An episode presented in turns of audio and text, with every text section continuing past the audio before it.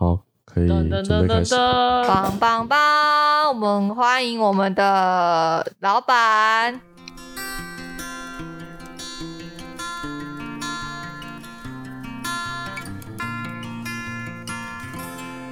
哎，大家好，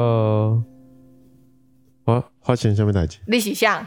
嗨，大家好，我 我是田尾周杰伦，参会周杰伦。嘿，他就是我们的老板，把我们这一群小员工骗回乡下的，没有骗的。对，我们请他现身说法，究竟为什么会选这一群小屁员工呢？然后还有还有就是你选人的时候，就是你有没有就是特别注重的哪一些点这样？嗯，选人有没有特别注重哪一个点？我不大清楚哎、就是呃呃，你们应该想要问的说，就是到底是基于什么理由，然后把你们选选进来的？应该简单来说是，但是或者是有没有一个你选人的基本，就是或者是筛选各大各大老板的那种基本基本标准。哦，应应该是说每一个老板其实他在选人的时候都有他自己的想法，然后但我们公司是比较特殊一点啊，就是我一开始在设定在选人的时候是希望说可以找到呃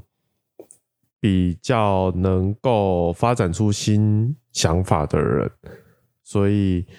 这这算是风险比较高一些啊，就是 呃，因为如果说想法太多的人的话，容易比较难以控制。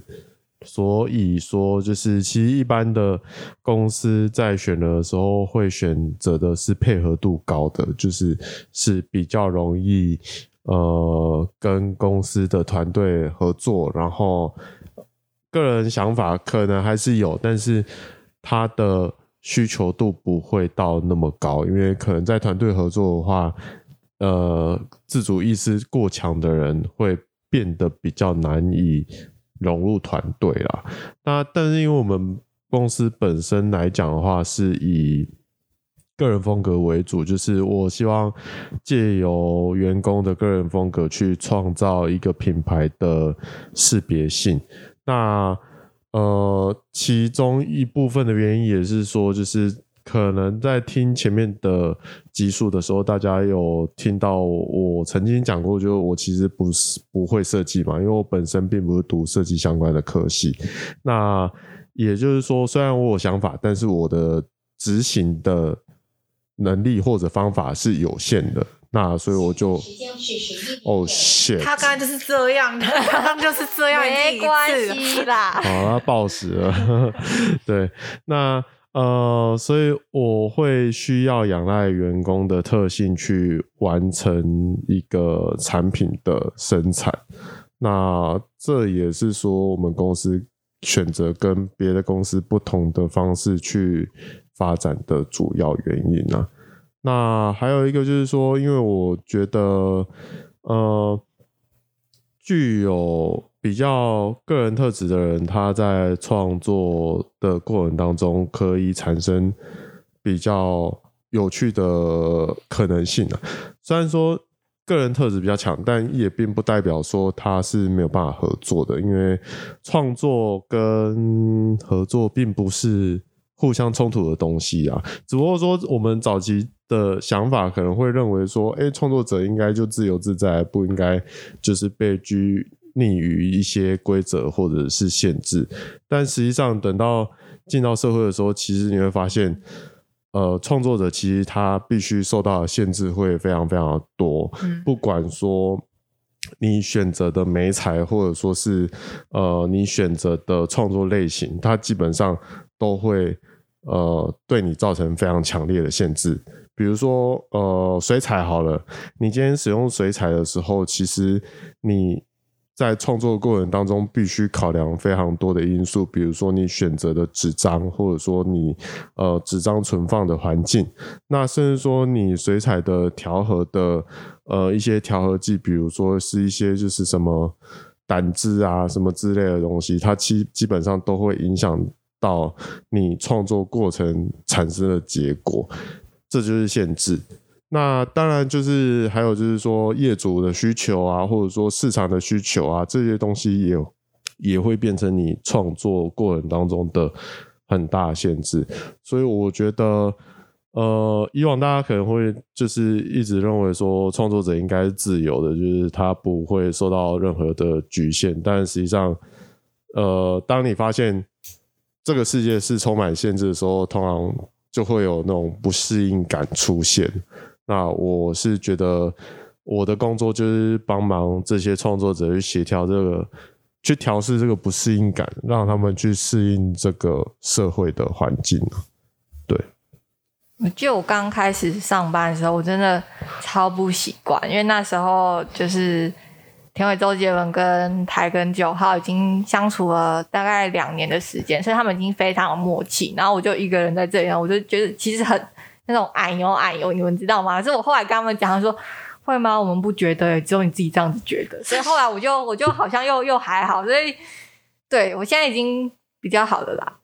哎、但我们办公室有心理智商系统，哦，对对对对对，可以可以去申请哦。什么心理智商系就直接跑去老板旁边说：“哎、我现在需要一些办公室心理智商。”然后他就会帮你带到旁边去。之类的，很棒很棒吧？应该是说还开灯哦，没有，其实那个都是从电视上学的。应该是说，呃，其实正常的公司来讲的话，它呃大应该说比较中大型规模的公司，它会有人资的部门嘛。那人资他就会去负责公司的职员的状态。就是他必须了解这个员工他的状态到底是怎样，是好还是不好，或者说什么困扰，还是说他的职涯有什么规划，那并且进一步的去协助他，那或者说是呃规划呃要去应聘新的人进来。但因为我们公司很小啊，没有人资嘛，请人资进来就只有帮我报账而已。对，所以太呃，所以我就就是还是会多试着去倾听，就是员工他们的想法。那因为我觉得，呃，这其实也跟公司建立的理念有关呐、就是我们大老远把公司从北部搬到彰化，其实有一部分的想法是说，我觉得这间公司它的目标是要成为一个呃，让员工可以安心赚钱的地方，就是他在这里赚钱，然后他不需要烦恼其他事情，然后他可能下班有他自己的生活，那公司不会给予太多的干扰。那上班就是上班啦，啊，上班结束之后就是那些呃上班的情绪什么的，本来就不应该去影响到员工呃在家里的情绪，就是因为因为我付的薪水就只有付他八个小时的薪水嘛，照理来说应该是工作结束之后就不应该再影响员工，所以其实我呃虽然说我们有公司群组啊，但我下班就不大喜欢在公司群组传讯息，哪有？工作讯息，工作讯息。对，顶多是废文好好都是发？一些很奇怪的小废小片小废物。有时候看到那个猫很可爱，想要传一下。哎，那这里想要请问，因为其实那个吉亚斌跟陈世珠说，他们大概都投了很多很多履历，然后都没有上。那想问，究竟为什么最后就是他们被那么多公司拒绝，还是总有一间公司会要他们？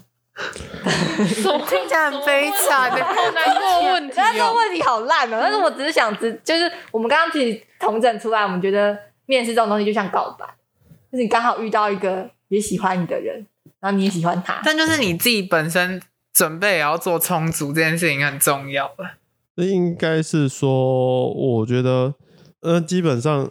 就是每一间公司他们评选的标准都不大一样，就是他们看的痛点完全不一样嘛。所以有时候，比如说有你想说，哎、我天生就是吃设计的饭。然后去应征一个设计公司，那他的认知设计可能是工业设计，跟你的平面设计完全不一样。那在这样子状况之下，即便你再优秀，你投履历过去也是没有效的啊。那可是通常一间公司在应征的时候，他并不会写到这么样的精细，就是他到底要的是什么样的人，因为我觉得我写再细也没有用，因为每一个来的人，他的呃状态跟他的专长，并不会真的是如同我所想要的这一个人这样子量身定做的，他一定会有一些差异，所以我只能就是提出一个比较笼统的范围，然后让呃市面上广泛的这些年轻人，然后来投履历，然后再从这些履历去筛选，就是你想要的那一个人。对，所以基本上我觉得投履历投不上是正常的啊，就是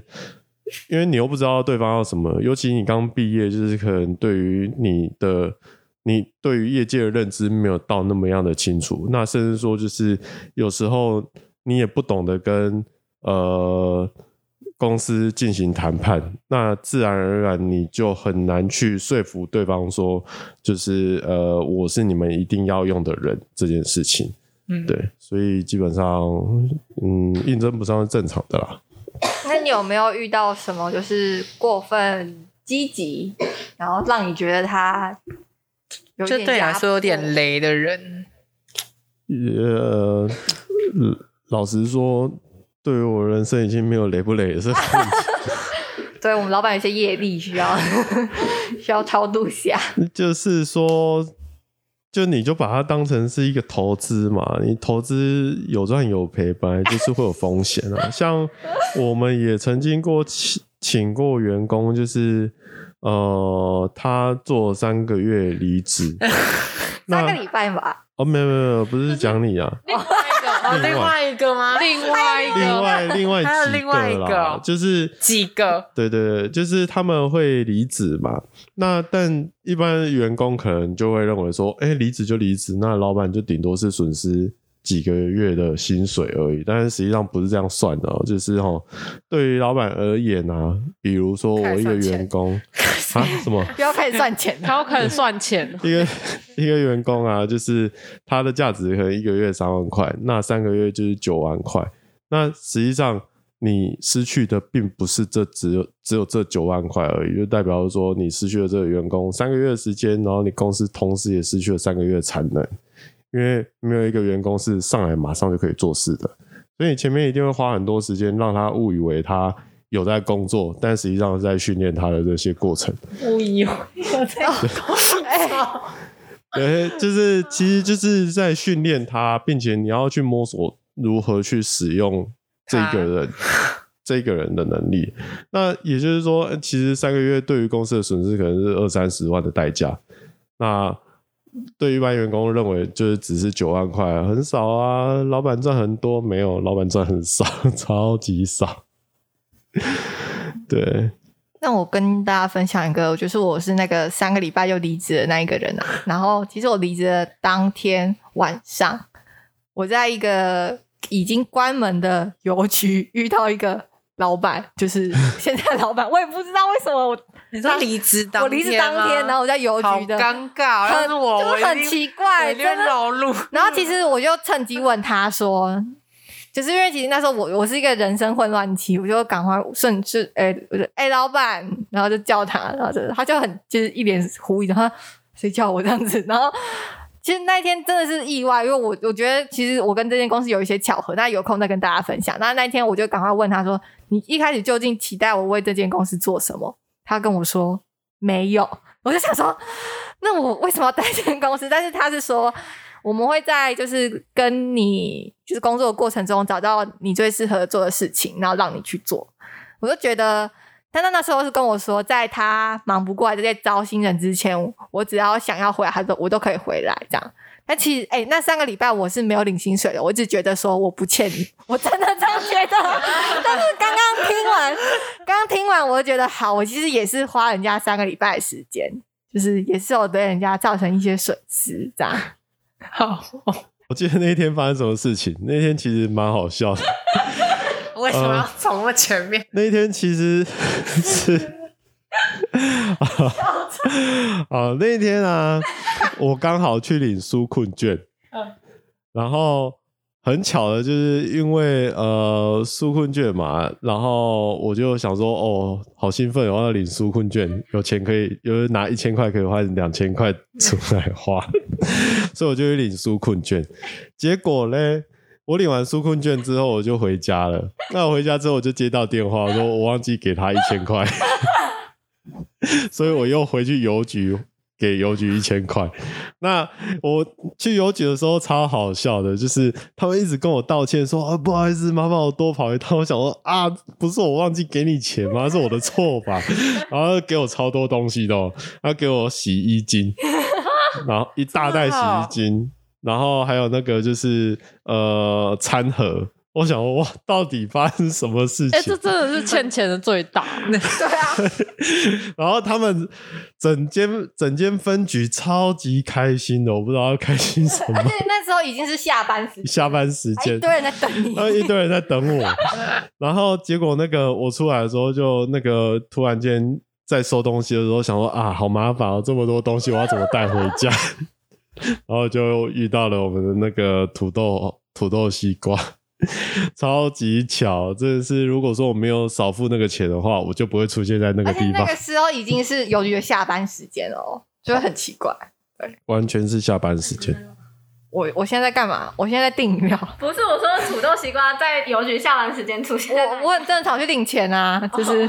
我去付我的房租违约金啊，干。对，好啊，那大家对于求职还有什么样的疑问嘞？好像没有。没有啊，我我想要请问你，就是我们不是之前有收到一个很厉害的专案，哦，然后、哦对，但我们拒绝他的原因很心酸。哦，其实应该是说啊，不知道这个这一位就是妈妈会不会有机会听到啊？就是我们基本上在应征的过程当中，这位小姐，尊重。哦，没有他有他的他的身份嘛，我觉得那个身份很重要。对对 对，就是我们在应征过程当中，必然会有一些非常优秀的人出现，但是呃，你还是必须要考量说，就是你公司接下来的营运的规划，那还有就是你员工的呃接受度。那我那时候其实蛮犹豫，说到底要不要请这个员工，因为他的能力很强，基本上就是呃算是集战力，就是来了就可以上班的状态。但是我那时候就问了我员工说，就是你们觉得到底要选谁会比较好？嗯，那但这个程序的话，基本上在每一间公司都会有这个这个程序，就是你在面试的过程当中，你会遇到你的就是比如说人资，那当然还有就是会有其他的主管会出现在现场。那原因就是说，人资在判断这个人的过程当中，他还是要看每一个部门的主管到底呃对于你的好感度如何，因为这件事情很重要，就是它会影响到未来呃这一个部门的营运的顺畅度。就是如果说他今天来一个很强，但是呃部门的员工是不习惯或者不适应的话，那可能会让整个部门变得比较不融洽一些。所以在面试的过程当中，基本上都还是会有你的专责的主管，然后会参与面试的过程，然后并且评判说这个人就是有没有投缘的、那所以其实面试的过程当中，就是投缘也是蛮重要的。就是如果说呃你的缘分跟这间公司不到的话，那就算你再优秀的话，这间公司可能还是会把你放在比较后面的排序。那这也是就是面试的不确定性呢。那但是这个这一个妈妈，她基本上她投了履历，就是我们后来通知她没有录取的时候，她其实她有传讯息给我们，就是她说就是她其实。很期待这个工作，因为在乡下这个地方已经等了很久，他是写了五年吧，对，对他等了很久的时间，然后总算看到一个工作，他为他带来一些希望。那呃，但是后来他没有拿到这个工作，他觉得蛮难过。那其实我们也是很难过啊，就是我们觉得说，我们既然回到乡下来，就是想办法去帮助大家，应该也不是说帮助大家，就是说我们希望让这个地方更加有趣一些。那这个有趣不只是好玩的这个有趣，那包括就是你在这个地方工作，就是在乡下可能会找到有趣的工作，那这都是对我们来讲，就是对于住在个这个地方的人的有趣啊。那呃，当有一个人释出这个讯息的时候，我们帮不上忙，就是我们当下帮不上忙啊，就是我们也只能告诉他说，我们会把你的就是资料留着，那等到未来我们如果说还有在应征的时候，一定会再去联络你，然后请您再过来就是参加面试。那当然就是这样子的人，在未来他录取的几率基本上会是蛮高的，因为他只是因为我们的能力暂时无法去多请人，然后甚至说无法去呃适应这样子的合作伙伴，然后我们选择先暂缓，然后呃等到未来我们有能力的时候，自然而然就会想办法让这个地方可以多一些新的能量进来。对，这是算是我们努力的方向了。对，那我们其实也是蛮努力的去说服，就是地方的一些产业，对，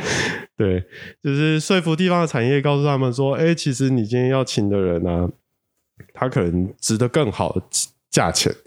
因为呃，以往大家对于乡下的产业印象，可能就是觉得就是很老气啊，跟不上时代啊，跟不上潮流啊，但实际上是呃，这些企业或者说这些呃小公司、小工厂，他们并不是说真的不想要前进，而是他们真的找不到方法，他们完全不知道该怎么前进。那我们之所以能走到现在，基本上也是经过了很多的尝试，那刚好被我们试到了一个可行的方向，嗯，所以我们前进到现在。那但这基本上就是运气的问题啊，就是如果说你运气足够的话，你可能可以达到这样子的目标。但如果说你今天运气不好，一直遇到错误的人，然后没有人能告诉你，或者说协助你未来的方向怎么走的时候，基本上你真的会在这个前进的路上充满阻碍啊。所以我们其实有试着去多跟地方的一些产业去聊这些东西，然后想要让他们呃能有更多的机会可以呃改善我们乡下的工作环境啊。对，然后那个我之前有有知道，就是老板好像不太喜欢太有主见的人，啊，什么什么太有主见的人就是可能对公司太多想法。哦、应该是说呃，我我我。我我有一个想法，就是说，啊，公司从头到尾都是我出钱的啊，啊，就是出钱是老大的，对啊，就是就是员工也没出钱嘛啊。那如果说你要，就是有有一些人啊，就是嘴很杂，就是讲说哈、你这个东西要怎样做怎样做最好啊。然后想说啊，你只有出钱哟，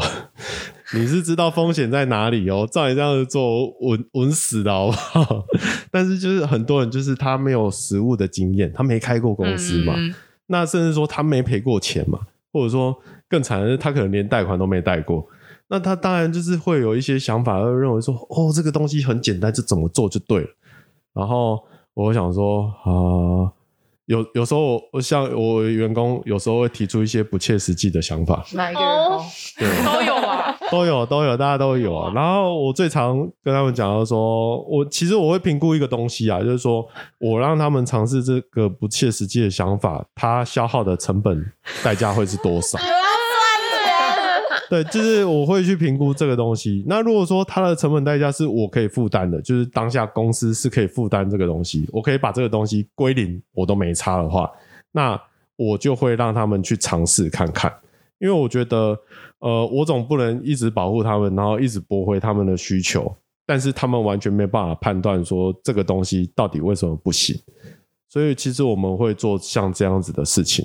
但是也不是常常啦，因为毕竟公司小公司经费有限，然后也不是整间公司都是研发部门，所以你总不能就是全部的东西都给它砸下去。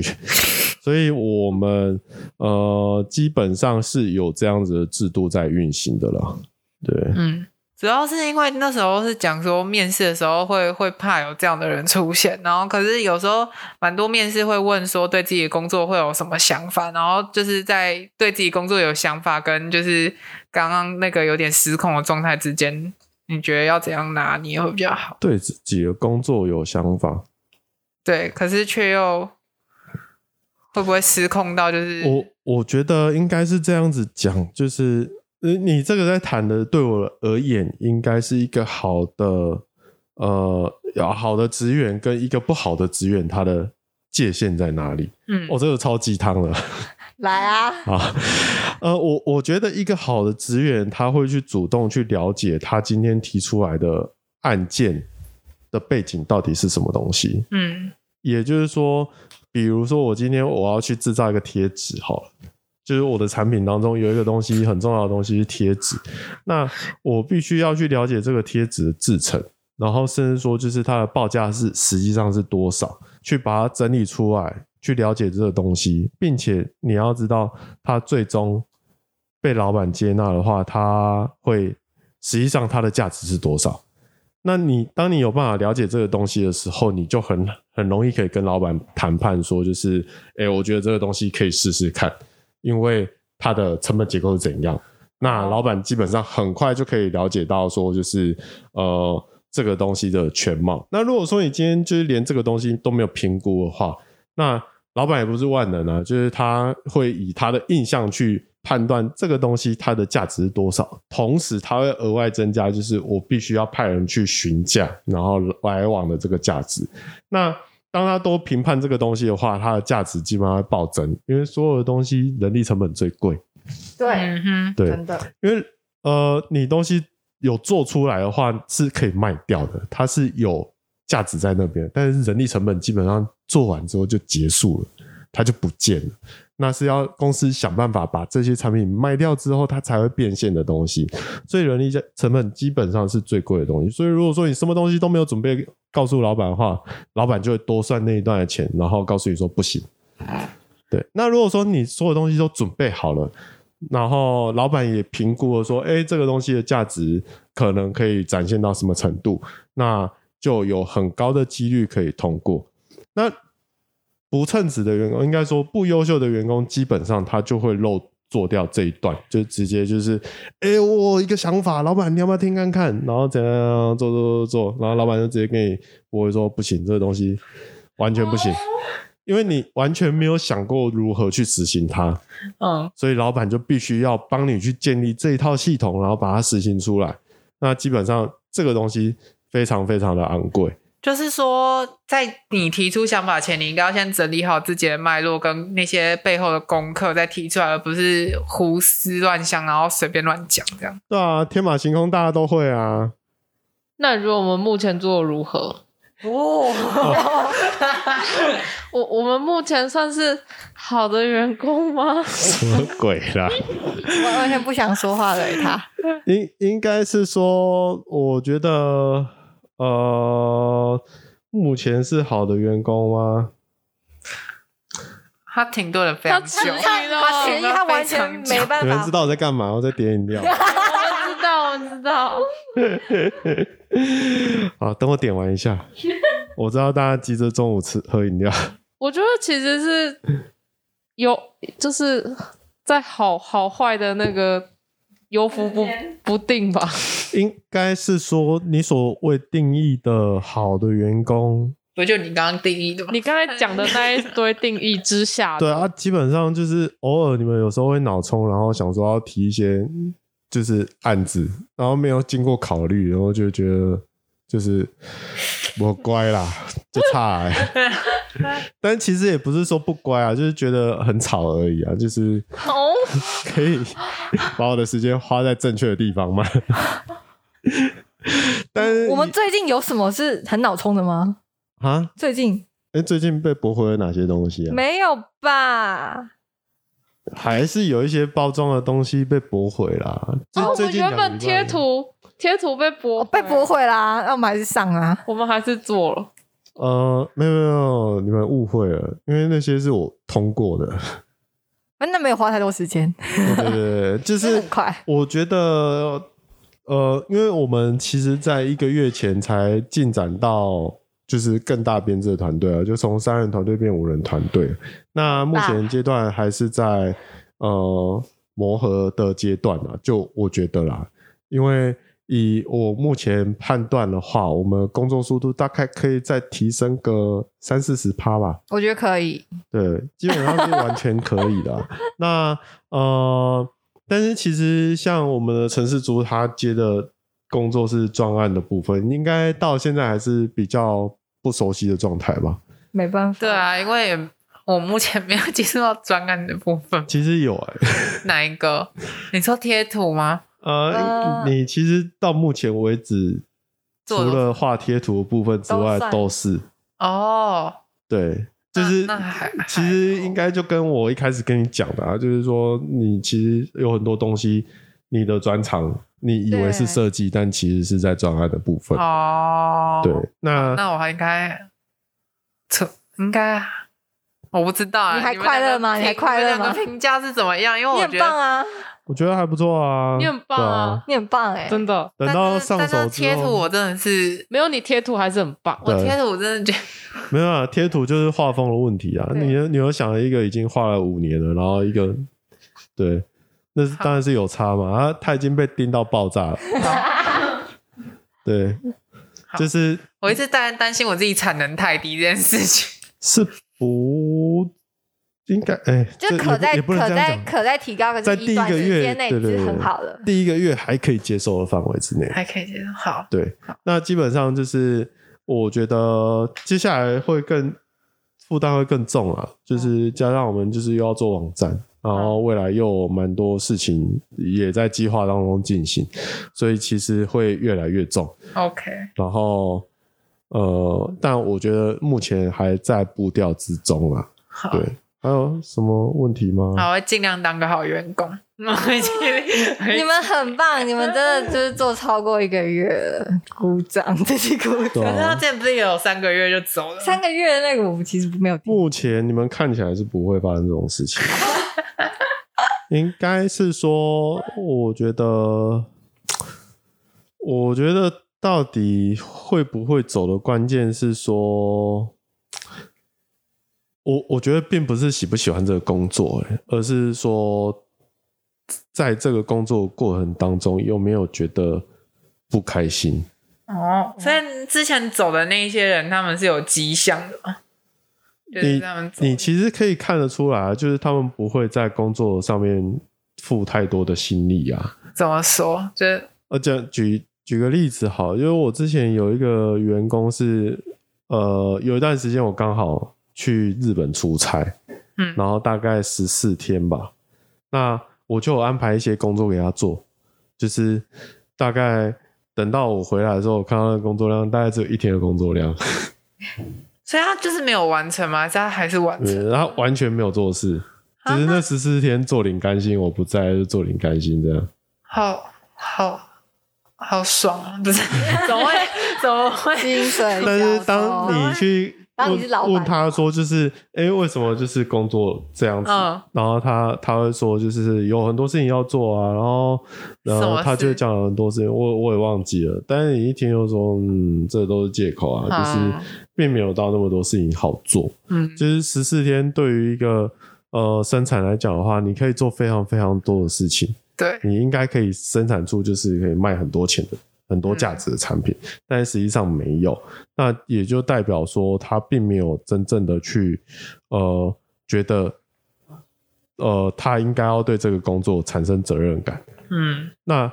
也就是说，有没有这个工作他没差嘛？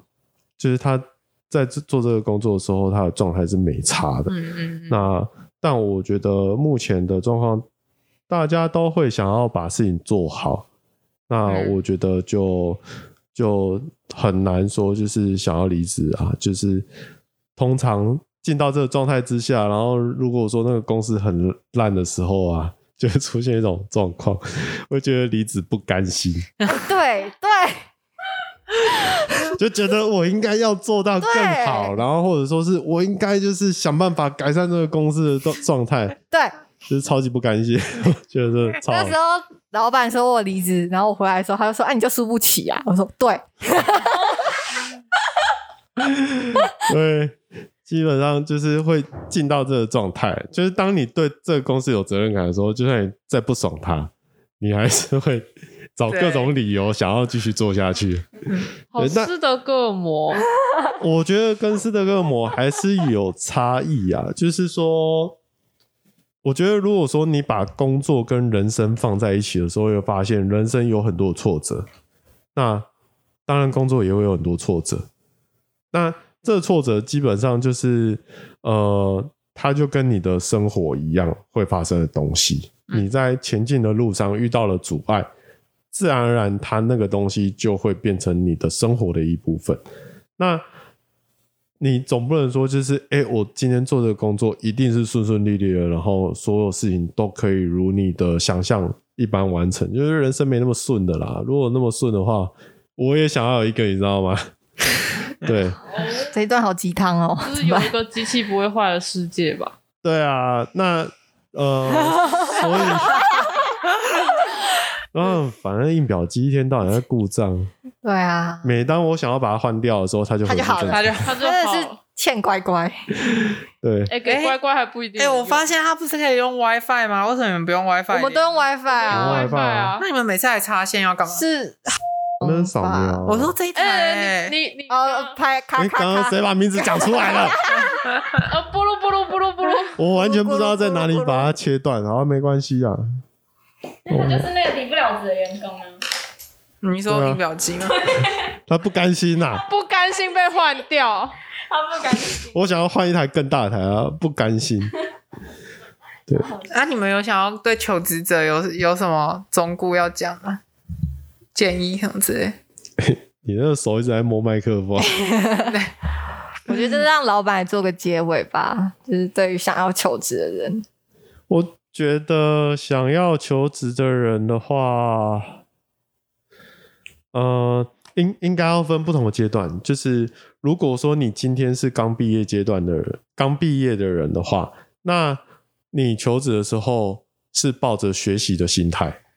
嗯，就是你就把这间公司当成你，呃，我就是来学习如何社会化。哦，干，对，哦，对，这件事情很重要，就是你其实不是去工作的，因为你是一个全新的人，你去那边最好是有实战力啦。你以为你是那个小哎漫画里面的那种王道角色？可是很多很多公司都会要求你进去就是要有实战力，哎，你你觉得那个实战力是做什么？我都不知道啊，他们就是就是快速产图吧，就是可能就是像我之前背板，大概一个小时要出大概五六款吧。我我跟你讲，就是出五六款，实际上会用的只有一两款，对不对？对啊，可那就是给你练习呀。就是正常来讲，就是、哦呃，像我们以前啊，我们在跟那个台根九号在磨的时候啊，基本上就是我大概出十几二十个版本，那最后只会用一个版本。可是它但是所谓的集战力那个欸没有所谓的集战力，代表的是说你一个小时出来那个版本就是两个版本，我二选一，马上就可以做决定了。哦，他不是给你出五个版本、十个版本啊，对吧、那如果说你今天出五个版本和十个版本，就表示说我还要必须再花另外一个一个小时去跟你去雕另外的，就是一半的那个版本。那基本上这不算是集战力啊，哦，这只是我花了我公司的钱，然后让你训练，然后我可能透过的方式就是人海战术，我给你做更多的版本，两倍、三倍以上的版本，然后挑中其中一个你正确的方向。哦，对，这不代表说它是集战力，集战力应该是说我用最少的时间，就是我直接开场，我就直接开两个版本嗯或者三个版本，然后马上就做选择，说就是哪一个是我接下来要的方向。嗯那成熟的呃员工基本上应该是你很快就可以抓到说我要前进的方向到底是什么了。嗯对，那当我可以很快抓到这个东西，就表示说我很迅速就可以把东西完成。嗯，那所以说，呃，我认为一个刚毕业的人，你基本上你就想说，我去这间公司，我是学习的，薪水是送的，就是听起来很社畜。哇，这样有点，这样听起来有点，好残忍。因为呢，你必须要这样的想的原因，是因为公司培训你基本上花的钱比你的薪水还要高至少一倍，嗯就是他必须要让你的前辈花时间去带你，他必须挖一个空位给你，让你在那边工作，嗯他必须配电脑给你，让你去呃完成你的事务，基本上都是成本。嗯，那你可能以为说公司只需要花你一个人的薪水而已，实际上他必须要花非常大的代价来培养一个员工。嗯那也就是说，就是呃，像如果说有人觉得说，哎、我薪水两万八很少，但是实际上两万八对于一个公司代价可能是六万块左右，因为他必须含劳健保跟你的座位，甚至说就是带你的这些成本。那他当然希望这段时间可以越短越好。嗯所以如果说今天刚好遇到一个就是新人进来就可以有集战力的百分之五十的实力的话，而整个赚到，嗯，我不需要花太多心力去带他，嗯，他可以很快的完成事情。嗯那基本上这个就是赚到。但是对于就是呃新的刚毕业的人，可能会认为说，诶，我已经学了很多东西啦，那我应该什么事情都可以做啊。然后呃，为什么就是我的薪水还是这么少啊？嗯实际上就是因为公司算了成本之后，觉得说，哦，我要花好多的钱在你身上，那我当然就是给你很少的钱。嗯那接下来呢，你就必须要学习另外第二件事情，你必须要去跟学会跟公司谈判。当你产生价值的时候，你必须要跟公司谈判说，哎、我要升薪水。那这个是一个员工必须要做的，这个其实不难啊，就是敢开口就对了。嗯敢开口，敢撸，然后公司撸到就是觉得哦好麻烦哦，好、啊，那我给你钱啦，哦，所以我们现在可以身心你们太老鲁板，老板，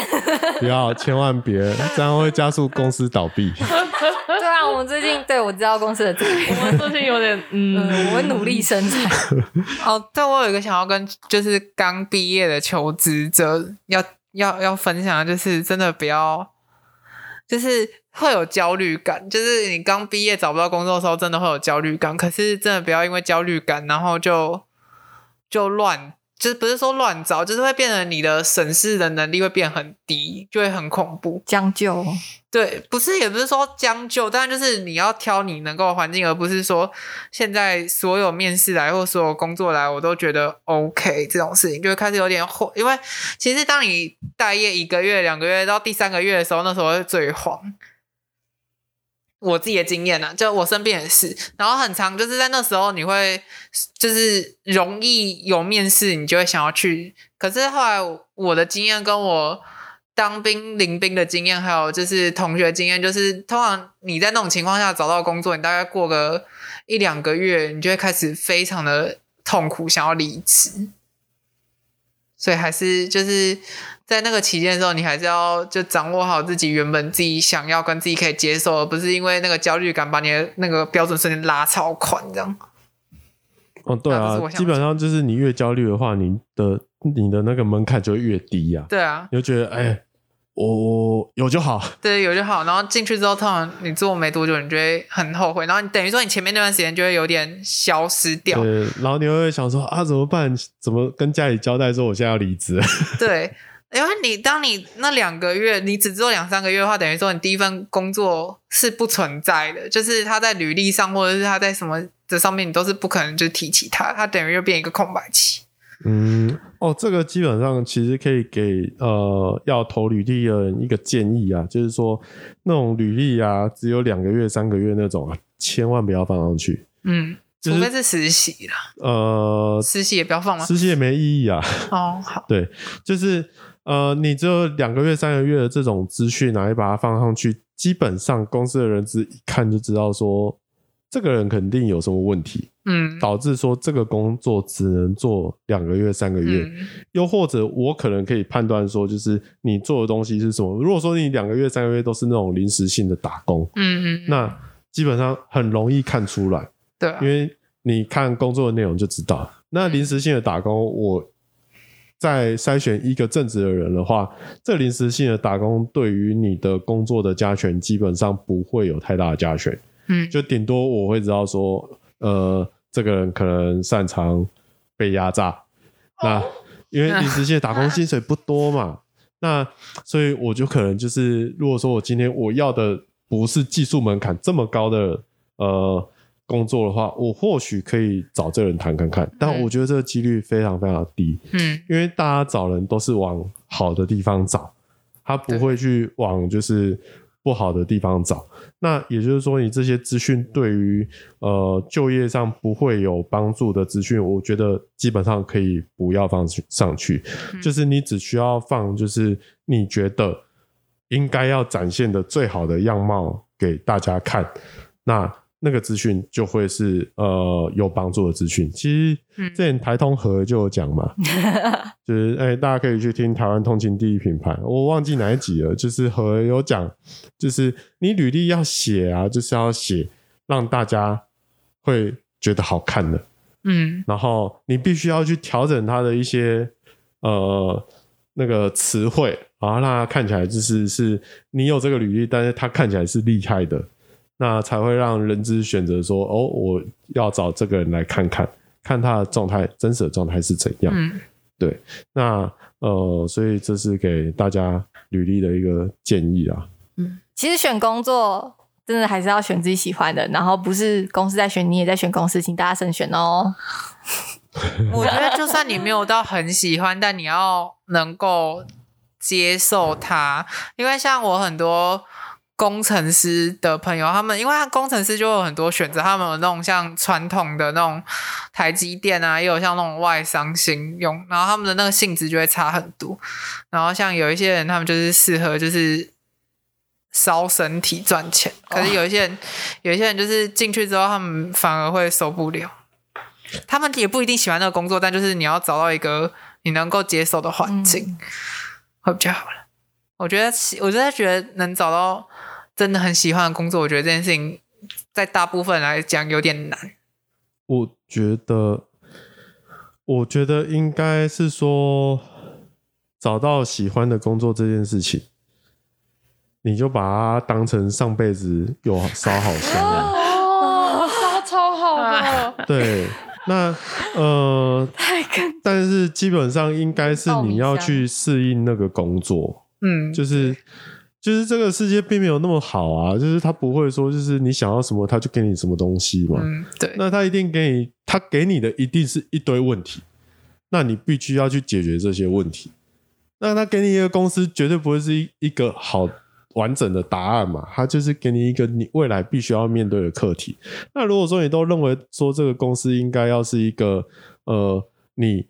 就是生活十几二十年来的成果的累积给你的最终答案的话，你当然就是每次遇到的公司都不好啊。嗯，对啊，那你当然要想办法去跟这个公司进行对谈。我觉得，我我觉得这个对谈不是对于公司经营者对谈，而是对于这个公司的工作而言，你必须要跟他对谈，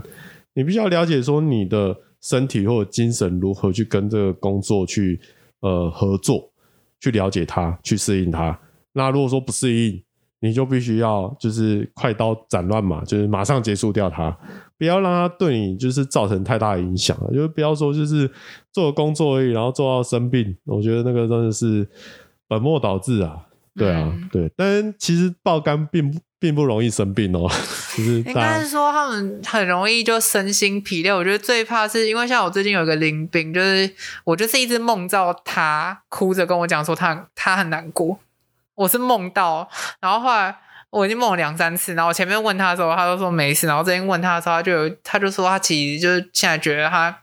不是很开心，因为他觉得。他是大公司吗？哦啊，叫我去找人资啊。通灵然后，欸然后不是，他就觉得他那个步调，因为他在他在军中的时候就已经跟我谈论过，因为他那时候就有问我说，他要去外商，就是可能年薪八九十，可是个人时间比较多，然后然后工作比较变通的，还是要去，就因为到 可以到一百一百以上，嗯，然后可是就是会高压，然后东西会做，就是会做的很累。然后他，然后后来他他本来我是跟他讲说我是我是比较偏向外商，他也自己喜欢外商，可是他他的家人、他的他的女朋友都希望他去，就是趁年轻的时候去多拼一点。然后后来就去看他最近就有点过不是很开心。我觉得这个东西基本上，啊呃，就是其实其实每一间公司它的人资都可以去讨论这些东西啊，就是人资并不是。呃，人资不是说它只是一个职位而已，他们其实有他们专专业的地方。嗯那你可以跟他去沟通，说就是到底要怎么去调试这个心情。嗯就是有一些人资甚至更专业的，他可能就是呃，他可能有智商的能力，嗯或者说是他可能会协助你去找就是正确的人，嗯然后去提供你这部分的协助。那呃，我觉得心理压力这个东西，基本上每一个人都都会有啊。嗯然后只是说你有没有找到对的管道去抒发。对那你又想，就是十万青年十万干，台湾这么多的，就是工程师，那他怎么可能就是大家都不会有这个状况？肯定都有，只不过说有很多人他找到了正确的方式去把它调试掉。嗯那呃，你今天就是如果说遇到问题不解决的话，它只会让你的状况越来越严重。对，就是你原本想说啊，我赚个十年之后就可以幸福的家庭美满、呃完美的生活，然后可以度过余生。然后，但是等到那个时候，你基本上身心力竭啊，没有希望。而且身心受伤很难补回来，我觉得。呃，应该只是说现在的科技不知道该怎么解决而已啦。对，那我觉得，呃，身心受伤基本上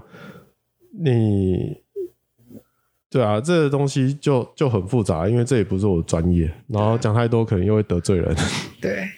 对，但是其实我觉得，呃，大家就是有状况就赶快去想办法解决，嗯不要说等到问题真的非常严重了，就是你内分泌已经永久性的受伤受损了，嗯。那才想着说，哎、这个东西没已经没办法解决了。嗯。那我觉得，呃，